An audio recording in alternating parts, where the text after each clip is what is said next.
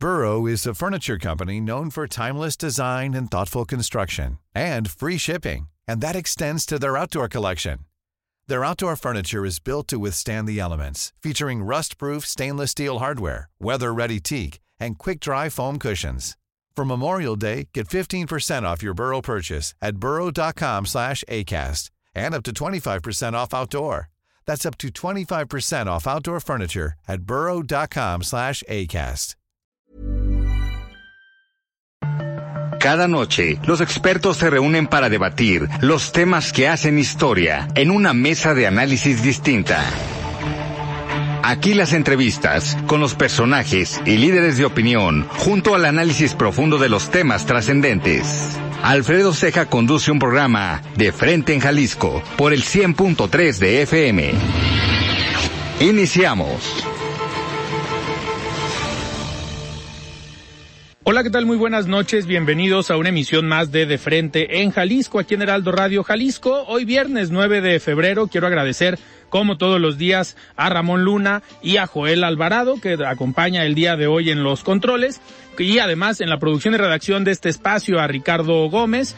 Les recordamos nuestro número de WhatsApp para que se comuniquen con nosotros, el 3330 1779 66. El día de hoy vamos a tener aquí en entrevista a la diputada local del Partido Acción Nacional, Mirel Montes, Además, como cada viernes, vamos a escuchar la participación de Ana María Vázquez Rodríguez, ella es académica del ITESO e integrante del Consejo Ciudadano de Seguridad. Les recordamos que nos pueden escuchar en nuestra página de internet heraldodemexico.com.mx, ahí buscar el apartado radio y encontrarán la emisora de Heraldo Radio Guadalajara. También nos pueden escuchar a través de iHeartRadio en el 100.3 de FM. Y los invitamos a que nos sigan y se comuniquen vía nuestras redes sociales. En X me encuentran como arroba Alfredo y en Facebook me encuentran como Alfredo Ceja. Y también los invitamos a que sigan la cuenta en ex de arroba Heraldo Radio GDL para que se mantengan informados de todo lo que pasa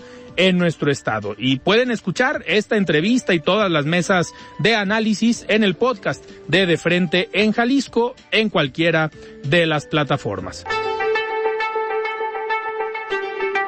La entrevista.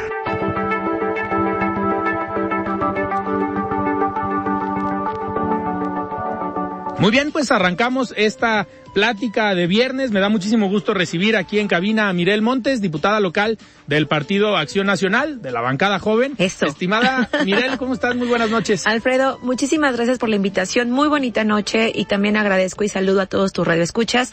Y voy a utilizar este micrófono para dos cositas, Alfredo. A ver, Uno, no hay tamales.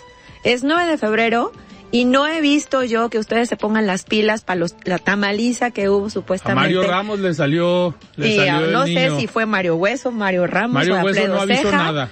Les comento que no hay tamales. Pero el segundo y es más importante, feliz cumpleaños mi Alfredo. Muchas Les gracias. adelanto que el día de mañana es su cumpleaños. Todavía sigue siendo joven, pasas a los 37. A los 38. Ah, 38. Cumplo 38, cumplo Todavía 38. estás dentro de nuestro margen de juventud, entonces felicidades. Muchísimas gracias. Y a ratito te cae el pastel. Ramón ahorita lo trae. ¿ah? Oye, Mirel, a ver, muchísimas gracias por la felicitación. Vamos, esperemos que nos esté escuchando Mario Ramos, porque él fue el que dijo que le había salido el, el niño La Dios en la, en la rosca y no hemos visto nada de tamales. Este lunes no vino a la mesa de Ah, análisis, entonces yo creo que se, se está haciendo eh, pato. Ahorita hablando de patos, vamos a platicar de otros, de otros temas, pero quiero aprovechar, Mirel, ahorita que hablas de los 38 años, de la juventud y que ustedes se eh, consideran o se proclaman Somos, como la bancada joven en el Congreso de Jalisco, esta semana ha sido muy polémica y vamos entrando eh, directo a la grillita. Eh, ha sido muy polémica esta semana por eh, ciertas actitudes de un video eh, en el que sale Jorge Álvarez Maínez, pues un candidato a la presidencia de Movimiento Ciudadano joven, al final tiene también Eh. 38 años. Chaborruco. Eh, sí, y sale Samuel García también, un gobernador joven en nuestro país, pero pues con algunas actitudes que me gustaría preguntarte, Mirel, ¿esa es la juventud hoy política eh, de nuestro país? ¿O hay también otra forma de ver a los jóvenes en política? Me avergüenza la actitud que ha tomado Jorge Álvarez Maínez, el candidato supuestamente de la nueva política, la verdad es que lo único que están haciendo pues es ensuciar todo el trabajo que sí hemos hecho con responsabilidad, con compromiso, pues los cuadros jóvenes que nos la hemos rifado en los partidos políticos para justo poner en alto el nombre del partido y el nombre de la juventud. Las y los jóvenes sabemos que somos la fuerza de nuestro municipio, de nuestro estado y de nuestro país. Y tal pareciera que Jorge, Jorge Álvarez Maínez sí se emborrachó, pero se emborrachó de poder, se emborrachó de alcohol. Pero todavía ni llega. Mira, a mí la verdad me preocupa mucho, me decepciona porque esa no es la juventud que queremos en la política. No se trata de hablar de una vieja política, de una nueva política. Se trata de construir de la mano con la ciudadanía, porque lo que hicieron esta semana, pues mira, la verdad es que tal parece que es un episodio más de este programa de la Casa de los Famosos, al cual Movimiento Ciudadano nos ha llevado, porque están denigrando, denigrando, esa es la palabra, pues la actividad política. Sí, hay que tener mucha responsabilidad, pero este señor, pues tal parece que su destape a candidato también cuando le valió gorro que fuera por parte de su partido, por parte de su presidente nacional, fue con chelas, así todo relajado y ahora eh, pues está criticando también a, a, personajes. Ante todo en la política nos, nos, debemos, nos debemos atender al respeto, que es un gran valor que no debemos de perder jóvenes o personas ya mayores que están en la política. Y la verdad es que pues a mí sí, en lo particular me avergüenza. Y cuando vino a Jalisco ni se diga. O sea, viene a Jalisco. Tú le, tú le, respondiste, hiciste un video, ¿no? De cuando vino hace unos días a Jalisco a grabar unos videos. Sí, es que la neta, digo, perdón, auditorio que nos escucha, pero a uno le da coraje que no sepa cuáles son realmente los problemas que están en cada uno de los estados. Habla de Movimiento Ciudadano como si hubiera resuelto ya todos los grandes problemas y no, se topó porque aquí en Jalisco tenemos un grave problema que es la calidad del agua, porque el CIAPA no está garantizando este derecho constitucional, esta garantía que es llevar agua salubre a las casas de las y los jaliscienses.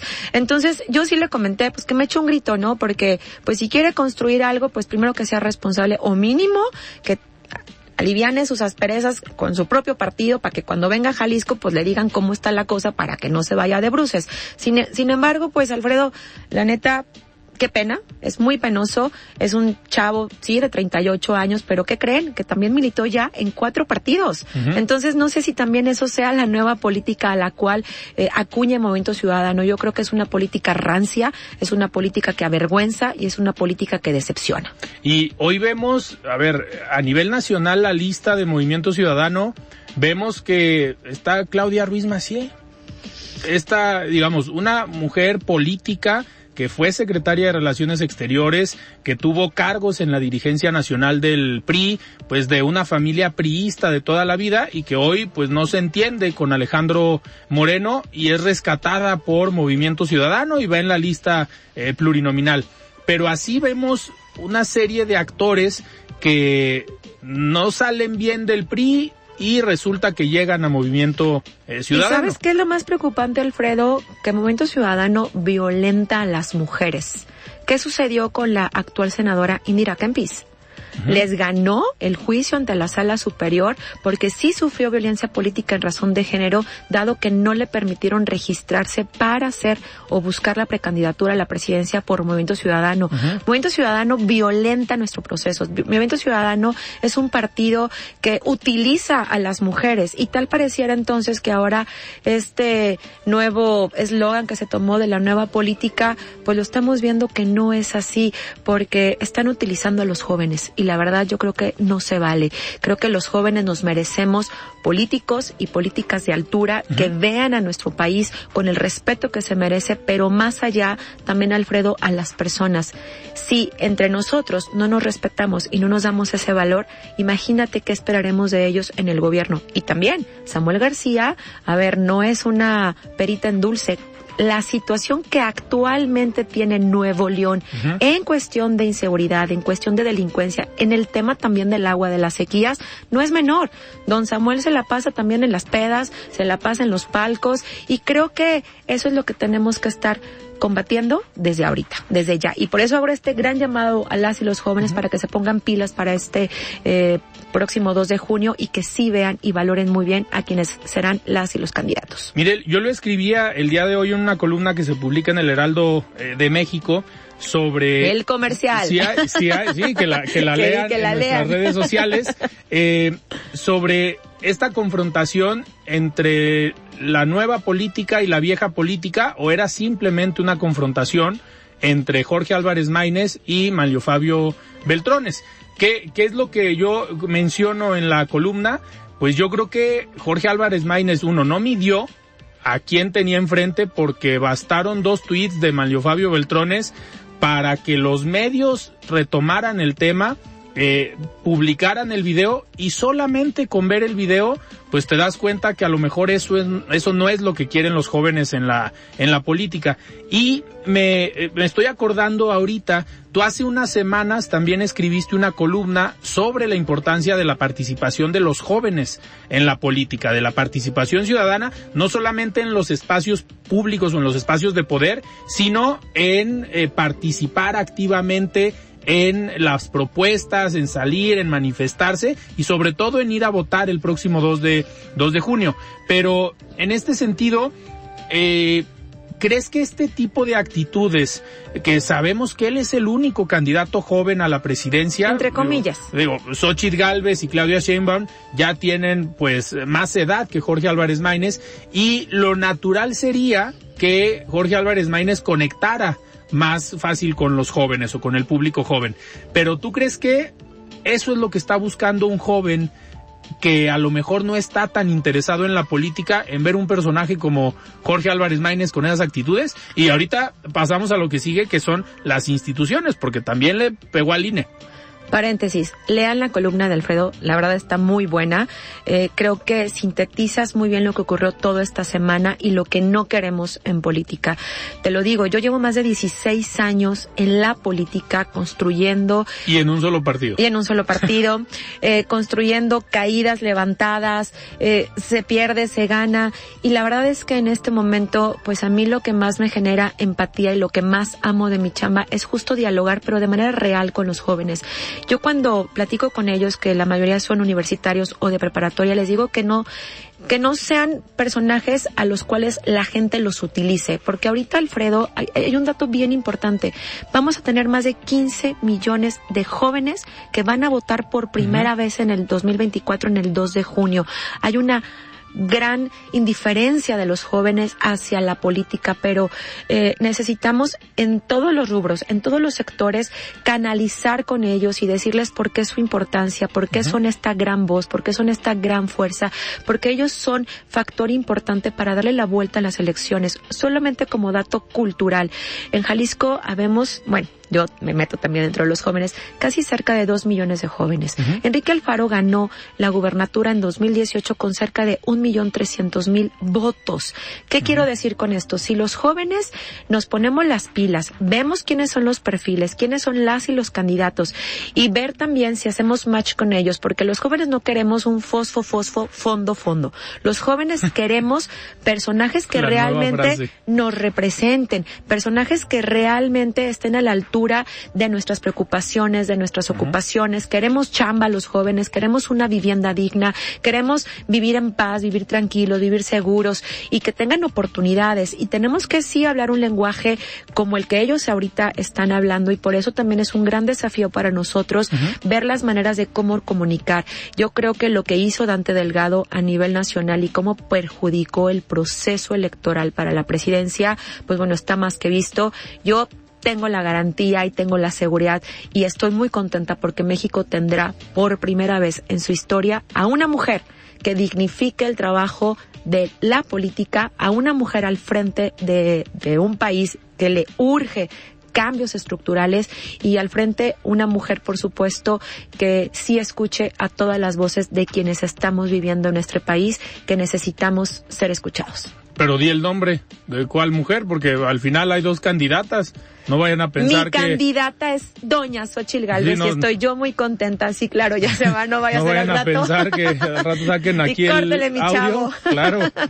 Xochitl Galvez, eh, ustedes lo saben, es una mujer a la cual yo, desde que ella inició y levantó la mano, estuve yo apoyando, eh, creo en ella, confío en ella y la verdad le ha dado un giro porque también ya empezó con las conferencias de la verdad y yo estoy muy contenta porque haya arrancado este proceso y esta manera de comunicar, una manera de, de dar una información verdadera, fidedigna, porque sí, en efecto, se utilizan las mañaneras para desinformar y si bien es cierto puede ser un ejercicio de transparencia y de rendición de cuentas, pues nada más nos van a decir lo que quiere decir el presidente de la República. Pero, ¿qué pasa? El presidente no tiene empatía con la inseguridad, no tiene empatía con las y los desaparecidos, no tiene empatía con el sector salud, Alfredo. Estamos viviendo una crisis brutal en el tema de salud pública.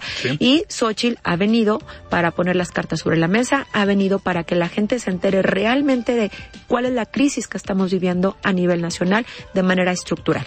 Oye, Mirel, ahorita hablando de, de ruedas de prensa o de, o de conferencias de prensa, en la semana, eh, pues fuiste parte de muchas notas en diferentes medios de comunicación, de diferentes mesas de análisis, por una eh, iniciativa que presentaron en el Congreso del Estado que tiene, ver con el, tiene que ver con el tema de nutrición, eh, que al final pareciera que no es un problema, pero porque no es, eh, no lo vemos tan urgente como la inseguridad. Pero sabemos que si no se atiende, si no se trabaja, pues en cualquier momento eso se puede convertir en un, en un problema. Y problemón. Claro, porque si no tenemos salud, pues adiós, olvídense de tener trabajo y de, de, lograr cualquier cosa en la vida. Yo creo que sí conocen este gran dato que es muy preocupante. México tiene el número dos a nivel mundial en obesidad.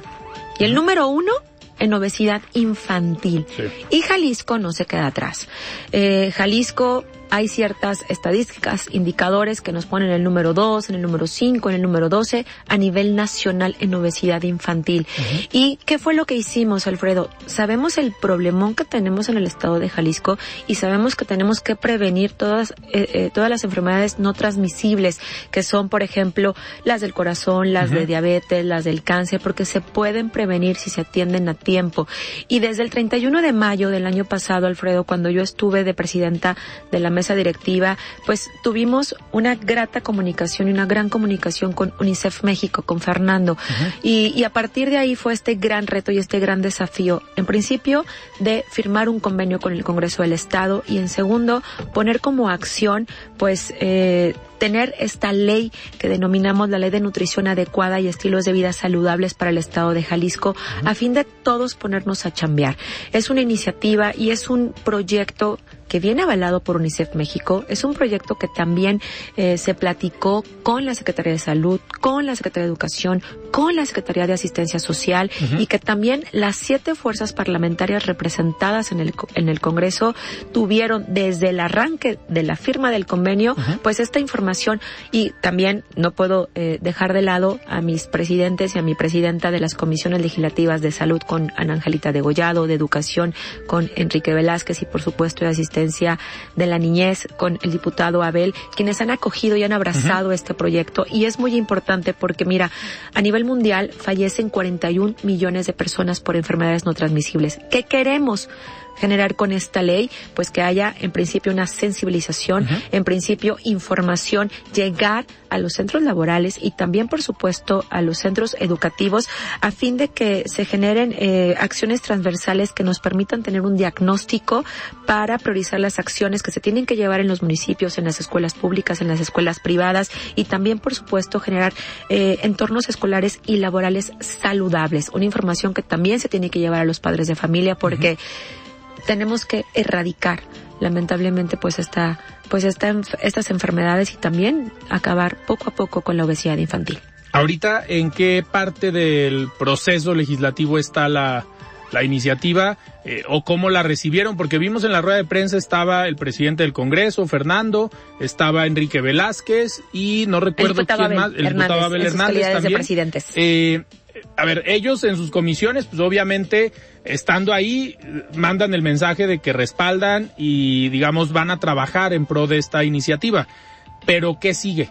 Eh, una vez que hicieron esta rueda de prensa? La anunciamos, en, efecto, eh, a los medios de comunicación para dar conocimiento de la misma.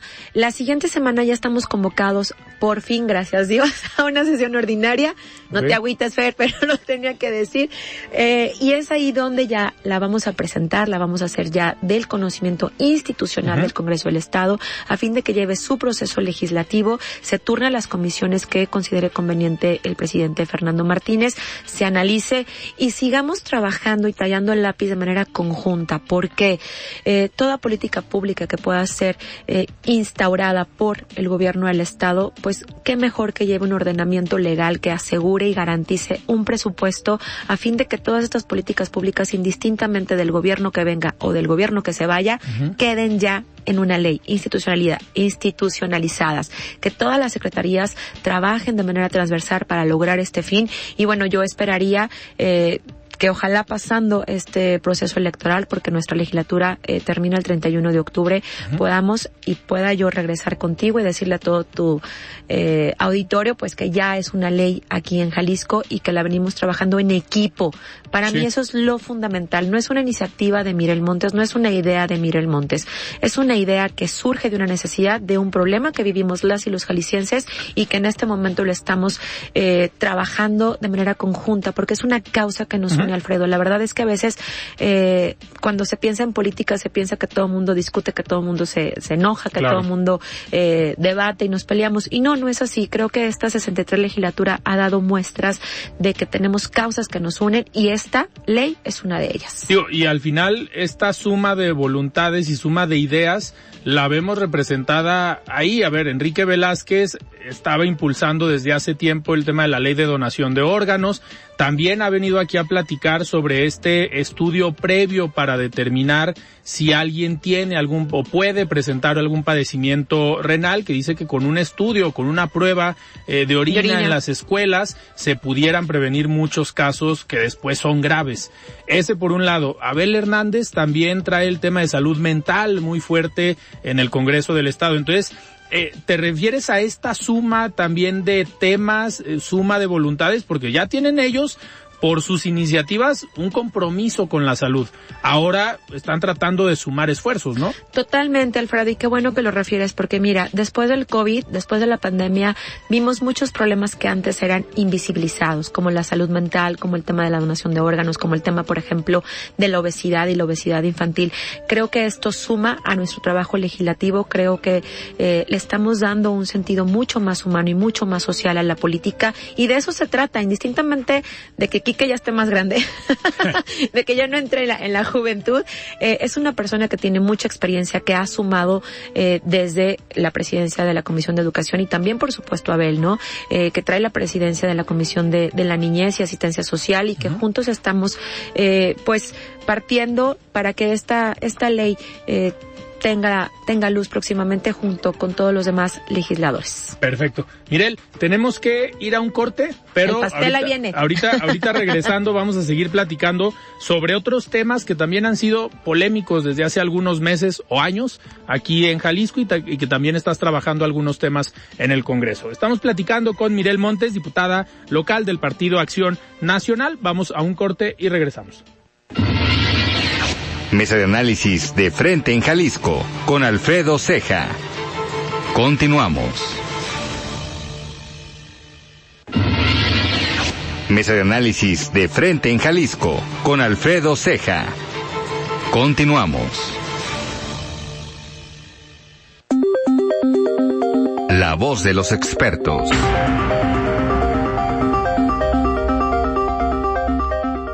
Buenas noches, Alfredo. Saludos a ti y a quienes nos escuchan. En días recientes volvió a emerger en la agenda pública la discusión sobre la participación de niñas y niños para la defensa de territorios en Ayagualtempa, Guerrero.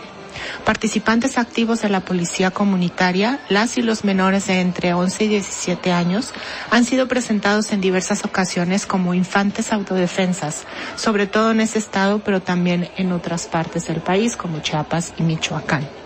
Se identifican como niños comunitarios o soldaditos, pero forman parte de una de las situaciones más trágicas en contextos de guerra, las y los niños soldados. reflejo de una realidad desoladora y de una ausencia de respuesta de las autoridades para protegerles a ellos y a sus familias y de la violencia criminal.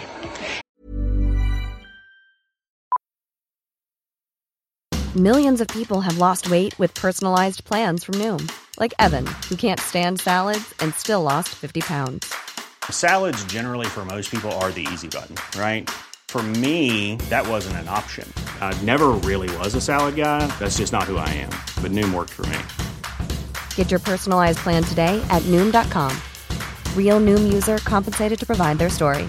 In four weeks, the typical Noom user can expect to lose one to two pounds per week. Individual results may vary. Everyone knows therapy is great for solving problems, but getting therapy has its own problems too, like finding the right therapist, fitting into their schedule, and of course, the cost. Well, BetterHelp can solve those problems. It's totally online and built around your schedule. It's surprisingly affordable too.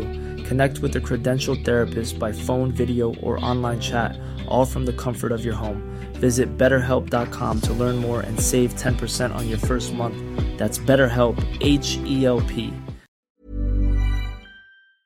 Que una niña sea reclutada para portar un arma y patrullar las, las calles refleja también la evidente desesperación de una comunidad en donde las manos adultas, integrantes de la policía comunitaria o de grupos de autodefensa, ya no son suficientes ni en número ni en capacidad para proteger las calles y los hogares.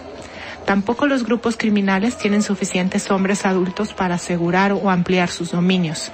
Así, las infancias se han convertido en el siguiente grupo, blanco perfecto en su vulnerabilidad para librar las batallas cotidianas en tierra de nadie. Estos casos evidencian también un proceso gradual, siempre violento, de enseñar a esas infancias a contener el miedo y atreverse a todo.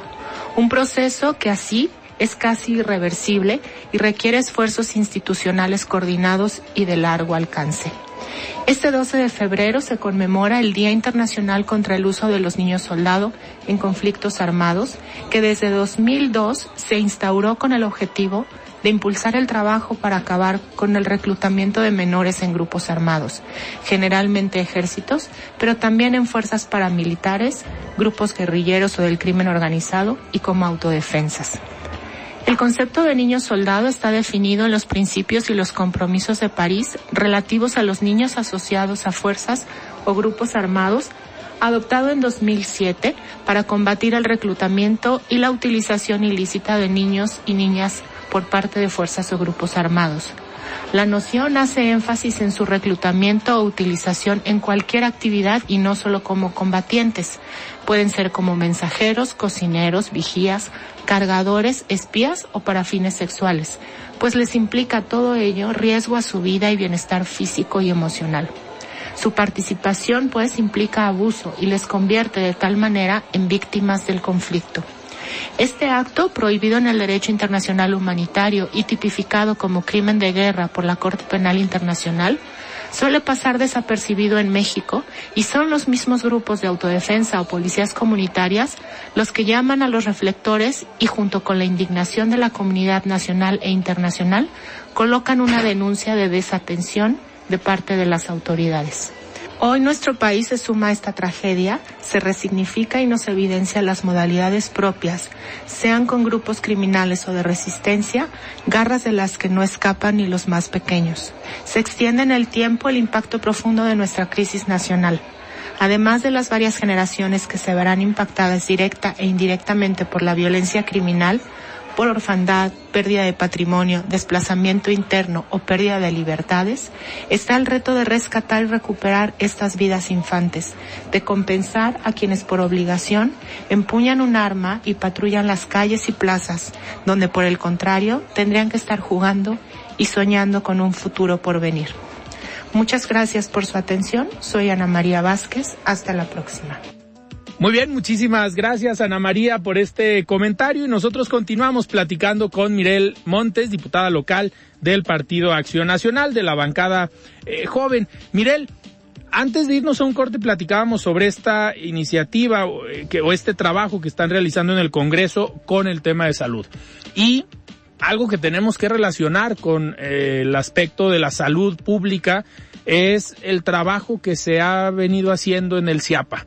Y tú has sido muy puntual desde citar a comparecer al director del CIAPA, solicitarle información al director del CIAPA y pedir que rinda cuentas el, el director Torres Lugo ante la ante el Congreso del Estado, no solamente en el proceso de la glosa del informe de gobierno, sino que vaya y explique qué están haciendo pues con datos técnicos. ¿Ha habido algún avance? ¿Ha habido alguna respuesta? Porque sabemos que le mandaste, la última vez que platicamos nos dijiste que habías mandado algunos oficios eh, al director del CIAPA. ¿Hubo respuesta del tema o así como le había hecho con las comparecencias, se volvió a hacer pato? Cuando nadas como pato, caminas como pato y hablas como pato, pues es pato, ¿va? Híjole, con todo respeto, eh, también lamento mucho la falta de profesionalismo que tiene Torres Lugo al frente del CIAPA, la falta de responsabilidad y de compromiso, Alfredo. Eh, si bien es cierto, el grupo parlamentario del PAN, desde el día uno que llegamos a esta legislatura, pusimos sobre la mesa el grave problema que tenemos de agua en el área metropolitana. ¿Qué tenemos esta semana? Una noticia que la verdad a mí me decepciona. Un oficio por parte del titular de, del CIAPA solicitándole al Congreso para que se integre o se incorpore el municipio del Salto al CIAPA. No entiendo. O sea, la verdad, no puede con no los que puede, tiene. no puede con cuatro Claro. municipios, ha sido ineficaz. Eh, sí, ha ido dos veces eh, a propuesta del PAN a poder dialogar con él y pues la última que acudió fue el 10 de noviembre eh, y, y le señalamos pues varias situaciones que eh, eh, están ocasionando pues un grave malestar en las familias del área metropolitana, el agua chocolatosa, el agua sucia, el agua insalubre, no se puede utilizar para eh, tomar Consumo humano. consumo humano, eh, no está cumpliendo con lo que establece la norma 127. ¿Y qué crees? Sí, muy padre, nos manda un informe el 16 de enero de más de 100 hojas, pero no sirve de nada. La verdad es que no nos da respuesta porque no existe una estrategia integral que él haya trabajado durante estos cinco años al frente del CIAPA que nos permita a nosotros como Congreso poder ayudarle. Ya le dijimos muchísimas veces, Alfredo, que las y los legisladores somos sus aliados, que si necesita el que podamos trabajar juntos, que lo hagamos, que pongamos al centro de todas las decisiones políticas a la persona. Y este señor, pues, le entra por un oído y le sale por otro. ¿Qué hicimos el año pasado a propuesta de la diputada Mara? Una modificación al transitorio en el eh, proyecto de presupuesto a fin de que se instalara y se integrara una comisión especial en el Congreso del Estado para que dé seguimiento al tema del agua. Hasta este momento se sigue trabajando en el Congreso a fin de que se pueda instalar esta comisión porque la Comisión Estatal del Agua, el CEA, en el presupuesto sí tuvo un aumento aproximadamente Sí. del 50% en su presupuesto a fin de eh, que se puedan atender las eh, El tema de la infraestructura, ¿no? ajá, o, o las potabilizadoras. Las plantas. Las plantas potabilizadoras. Eso es muy bueno, pero también necesitamos saber cuál es el problema real del CIAPA. Hemos solicitado por parte del PAN descuentos desde el año pasado, desde agosto, porque hay muchas colonias de las que eh, sacó la Comisión Estatal de Derechos Humanos cuando fue se hizo la recomendación al CIAPA que no fueron considerados en el primer decreto. Entonces, es un tema que vamos a seguir poniendo al centro, eh, que no vamos a, a bajar la guardia y que vamos a seguir eh, señalando estas situaciones porque no es posible que hasta hoy, febrero 2024, la gente pues siga sin tener agua, haya recortes. ¿Y qué crees? También otra cosa preocupante. El CIAPA de manera unilateral, a partir de este año, empezó a cobrar tarifas más Aumentó altas. las tarifas, ¿no? Sí. Y eso no es legal. ¿Por qué? Si bien es cierto, el Consejo Tarifario el año pasado aumentó el 5%, hay un Congreso del Estado que también tiene que autorizarlas. Y el Congreso del Estado no las autorizó. Hubo un posicionamiento fuerte y claro por parte de la bancada joven del PAN, donde dijimos, no lo vamos a acompañar. Porque ¿cómo es posible que quieras aumentar el, el, el, el, El pago, el, el, pago del, del, del agua, si una, no estás dando agua y dos, le estás dando sucia, chocolatosa, asquerosa. O sea, de verdad, nos han caído muchísimas quejas de ciudadanos que todavía lo están haciendo, pero padre, contestan un tuit de, ay, mándanos tu preocupación vía mensaje directo. No se vale. No, y a ver, eh, nosotros lo hemos dicho aquí en De Frente en Jalisco desde el año pasado que fue este problema de el abasto de agua en ciertas zonas o colonias de la ciudad, principalmente en Zapopan. eh, me incluyo, yo hacía los reportes al CIAPA de la zona donde vivo y cuando hablábamos para preguntar cómo iban la atención a esos reportes del CIAPA nos decía, no, no tenemos los reportes. O sea, no hay reportes en esa zona. A ver, ¿cómo no? Si aquí tengo los números, te los estoy pasando. O sea, parecía que desaparecían los reportes, duramos casi dos meses sin agua. Eh, y digo, tenías que comprar pipas, tenías que pagar, eh, pero eh, para este año viene más fuerte el tema, ¿no? Hemos visto, hemos visto notas esta semana que el lago de Chapala está al 40% más o menos de su capacidad. Eh, vamos a enfrentar un problema grave. En la semana eh, entrevistábamos al presidente del Consejo Agropecuario de Tlaquepaque y nos decía viene una situación grave para el campo, no se está atendiendo eh, por parte de la autoridad ni estatal ni federal y ahora vemos pues que el responsable de la gestión o de la política y el manejo del agua en la zona metropolitana pues no da respuestas. Es un tema de salud pública y es un tema que nos preocupa, pero que más nos debe de ocupar a las siete fuerzas parlamentarias representadas en el Congreso. ¿Qué me da gusto? que es un tema que ya se está visibilizando, que posiblemente se dejó de lado la legislatura pasada y que en este se han sumado muchos compañeros, muchas compañeras, porque, a ver, tampoco se trata de sacarle raja política al claro. se trata de darle una solución a las exigencias que nos dicen las personas.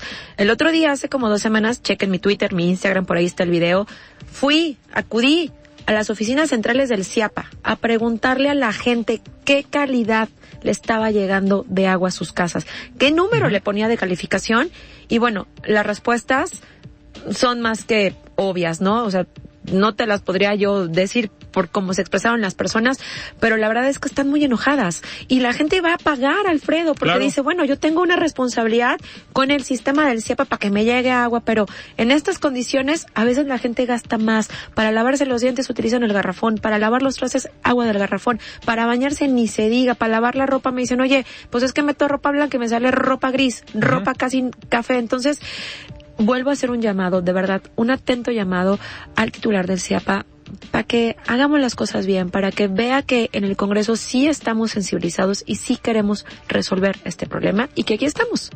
Y también invitarlo porque aquí están los micrófonos. Cuando guste y quiera venir a dar un que se venga con la información cierta, por favor. Así, como, les mandó el informe a ustedes, que dices que no, pues no decía nada, el informe de ciento y tantas hojas.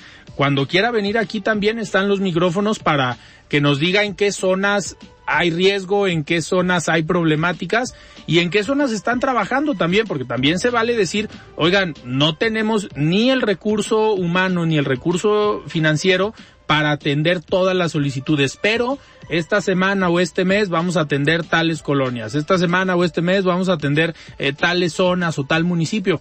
Que venga y lo diga. O y que eso es lo más importante, justo Alfredo, informar a la gente. Que la gente no esté en la expectativa si va a tener agua o no va a tener agua, o que se entere por un tuit del CIAPA que le van a cortar todo el fin de semana. Yo creo que lo más importante que tenemos como servidores públicos es esa responsabilidad de informar a la gente y no andarle ahí jugando el dedo en la boca, ¿no? Eh, y sí, pues que nos digan qué le podemos ayudar, porque él decía que necesitaba más de 8 mil millones de pesos, porque es un tema de infraestructura, del cambio de tuberías, y después ya vimos que no, que es un tema también que tiene eh, las plantas potabilizadoras, porque desde ahí es donde no se cumple con las normas, porque ponen más cloro y más cosas que les pide, les exige la norma y desde ahí no se está garantizando el que el CIAPA cumpla con su obligación. Claro. Oye, Mirel, otro de los temas que pues ha sido un problema para Jalisco, para el país. Eh, ahora sí, es otro problema que no se debe politizar y partidizar, el tema de la inseguridad. Eh, y también yo ahí estoy de acuerdo, no hay que sacar raja política de este tema, eh, no es un tema de partidos, no es un tema de el gobernador o el presidente, sino es un tema general en cualquier zona, lo acabamos de ver esta misma semana en Zacatecas con el cuñado de Ricardo Monreal que lamentablemente eh, asesinaron. Si fuera un tema de partidos, los estados gobernados por Morena, que ellos son los que tienen la estrategia pues a nivel nacional, de seguridad, si es que hay estrategia de seguridad, pues los estados gobernados por Morena estarían tranquilos. Pero hoy vemos Zacatecas, vemos Guerrero, vemos Sonora, vemos Michoacán, que están gobernados por Morena y están viviendo una crisis muy fuerte eh, de inseguridad. pero también vemos estados gobernados por Movimiento Ciudadano como Jalisco o Nuevo León y por el PAN, el caso de Guanajuato. Es un tema general, no es un tema de partidos. Y también es una agenda que has estado muy eh, firme y platicando o siendo muy puntual en los posicionamientos y en lo que están eh, solicitando o proponiendo desde el Congreso eh, del Estado. ¿Qué nos puedes decir? ¿Cómo, a ver, cómo ves a Jalisco en, en, este tema y por qué interesarse desde la bancada joven y como Mirel Montes en, en, particularmente en este tema. Coincido contigo, Alfredo, no es un tema que tenemos que sacar raja política o aventar la pelotita. Es un tema que nos ocupa a los tres órdenes gobierno, a los tres órdenes de gobierno, gobierno federal, estatal y municipal qué ha sucedido y creo que fue un buen saque. Hace dos semanas y, o tres semanas, si no mal recuerdo, se instaló y se invitó a esta primera mesa de, coordinación institucional para las elecciones concurrentes 2023-2024 por parte del secretario general de gobierno de aquí de Jalisco. Se invitó a presidentas y presidentes de los partidos políticos, autoridades electorales eh, y autoridades federales a fin de platicar, de generar un diálogo, de saber cómo nos encontramos, porque supimos que en el 2021 fueron unas elecciones muy violentas. Eh, sabemos que la delincuencia, pues cada día está eh, tomando más terreno y que sí nos debe de, de preocupar.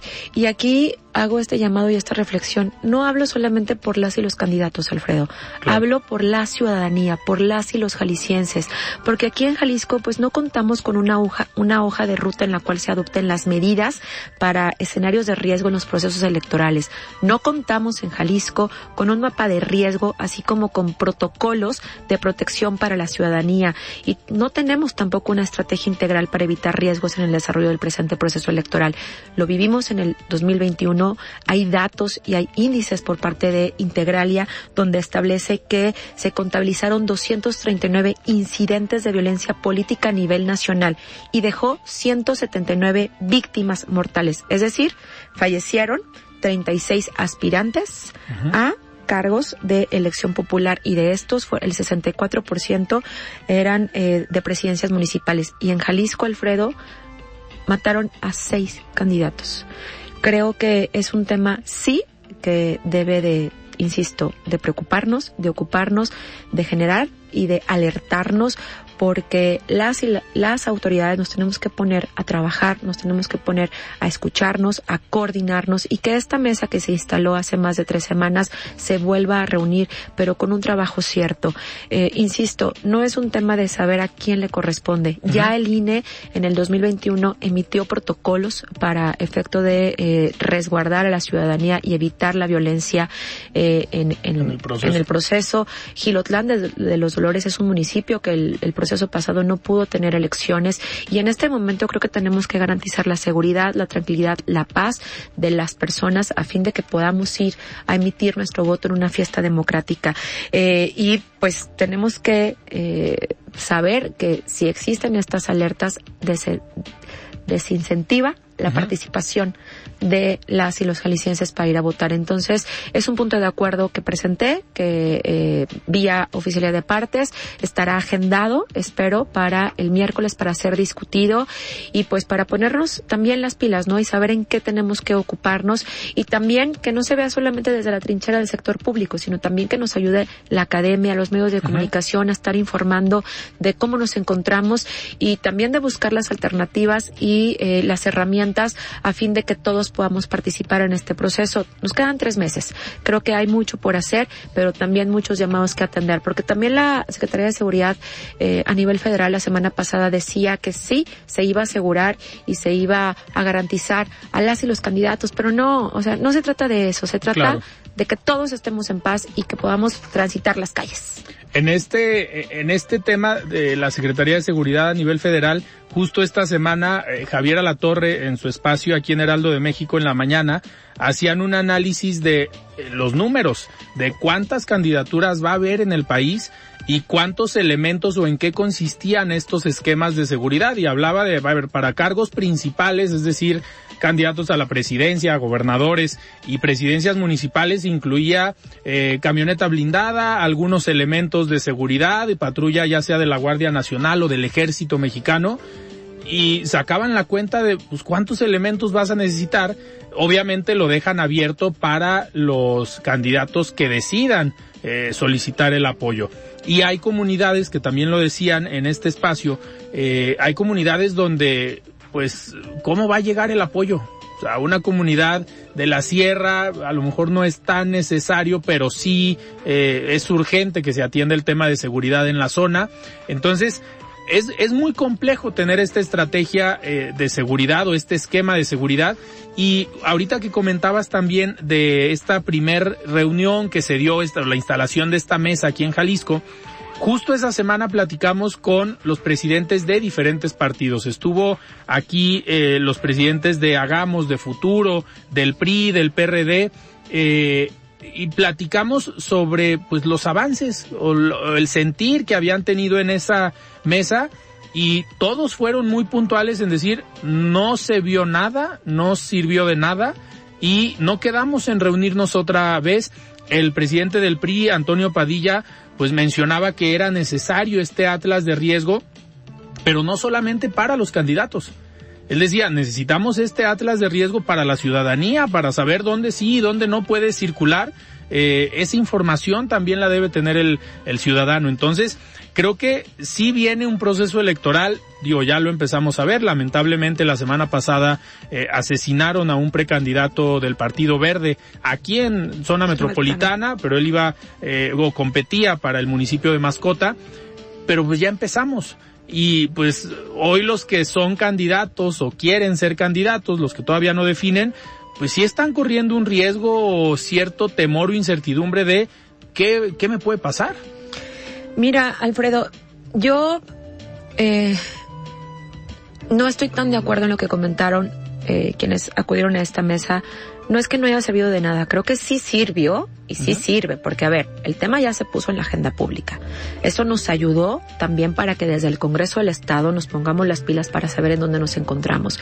Creo que sí tenemos que coordinar estos grandes esfuerzos, por eso este punto de acuerdo, a fin de solicitarle nuevamente al secretario general que convoque a estas autoridades y que el INE con el protocolo que tiene en el 2021 lo haga público, el IEPC también, por ejemplo, el Tribunal Electoral también, eh, la Guardia Nacional, eh, la policía estatal, la policía de cada uno de los municipios, porque a ver, no va a haber elementos suficientes que garanticen a todas las y los jaliscienses. Somos 8 millones de personas.